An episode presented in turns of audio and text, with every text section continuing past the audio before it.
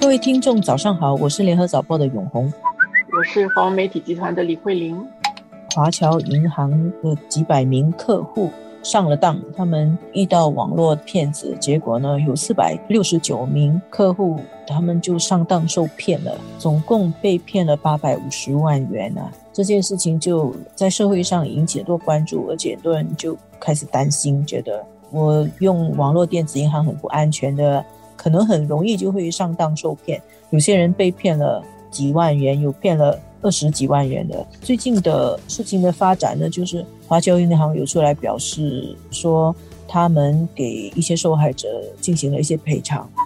我想说，这次的受骗的这个事情，其实早报在新闻里面特别有提到的一点，就是这次这些苦主吧，他倒不是说因为他。想要得到什么好康？骗徒他不是用利益的驱动，让他们去点击某一个网站，然后收取他们的资料等等。这些苦主很多就是他毕生的积蓄就在银行里面，结果骗徒是说，哦，这个银行的账户或者是你的信用卡有什么问题，用这样的方式。人家会慌嘛？慌了，他就进一步去采取这个行动。而且我们后来看到那些苦主出来讲的时候，包括他们很快的意识到自己上当的时候，其实马上要去银行举报，但是银行的客服那边没有打通电话，结果到后来就为时已晚。所以这次我觉得华侨银行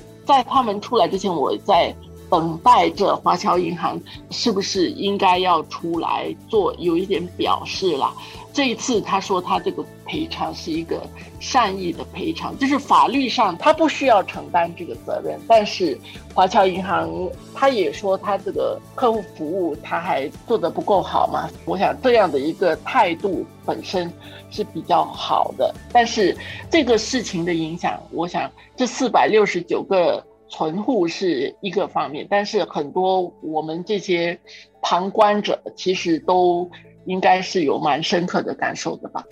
在社会上引起了不同的反应，早报也有报道，就有一些尤其是年纪比较大的长辈们，他们就害怕，他就决定把他的银行的那个电子银行关掉。他觉得原来这样危险的，很很可能一个电话你不小心。按错一个东西，你按错一个网站，你的那个积蓄就会被骗子骗走，所以这个会会影响新加坡人对于电子商务的一个信心。然后我从这件事情看的话，我是觉得它暴露出我们的国家社会人对于整个电子商务科技金融时代的全面到来啊，包括可能这个智慧化的生活的全面到来啊。其实还没有做好准备啊，在硬件上，在商业机构，在人的思维上都还没有做好准备。好像硬件上，其实这种 SMS 啊，他发一个短信，发广泛的短信去骗人，或者告诉你你要去打疫苗，你去哪里哪里哪里，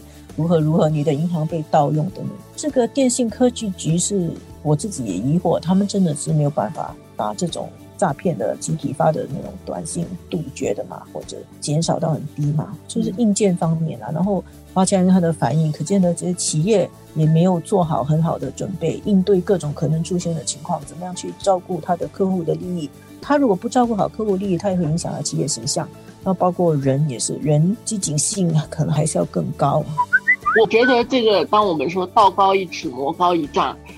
日防夜防，但是要做坏事的人，其实他们的那种坏心眼跟他的那些手法，他总是会有他的方式。不过，确实是我觉得有一个危险是，我们现在都在讲哦，这个数码化是必要的，大家什么都要上网，这是一个大的一个趋势。但是那个风险是。我们把大趋势当成是大趋势，大家都这么做的时候，也需要真的是照顾到很细的这些环节，它其实还没有完善，它需要去改进，不断的去调整，它需要去正视人们的思维、使用的心态是什么，然后要按着那些反应去做更多的调节跟防范。后面的这一段，它其实是需要相关的这些业者，他需要投入这个资源去做的，不能够只做前面的半段，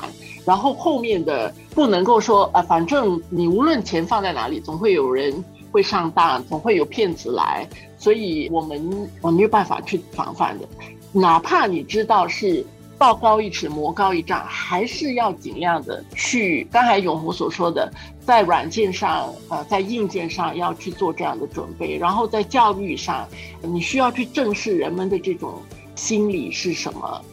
希望这次的这个教训呢，其实华侨银行他可能觉得他也很无辜，不是他做，不过他就要认识到，像这种事情发生的时候，你的企业也是要负责任，你的形象也是会要受影响。然后，其他不在这件事情牵涉到这件事情的其他的企业，也要正视这件事情。当我们在往智慧国、往这个科技的方向走的时候，其实要从各个人的角度去想，怎么样把他们带到这个趋势里面，而不是硬生生的，就是逼每个人上车。并不是说华侨银行的网络有什么漏洞，不是，他们就是专门针对华侨银行，它也可以是发生在星展银行或者是大华银行或者是其他银行的身上的，所以其实是整个业界需要去关注的一点。现在有一种消费的方式，因为你不是属于这个大趋势的，你是少数，少数你就跟着。整个大的趋势这么走，就是逼着你必须要去数码化，分行减少了，就都去用提款机，然后慢慢的提款机可能也减少了，你就上手机，你就用网络。现在的形式基本上是这样，但是这么做的那个过程当中，是真的也需要照顾到，在这个消费者当中，其实有弱势群体。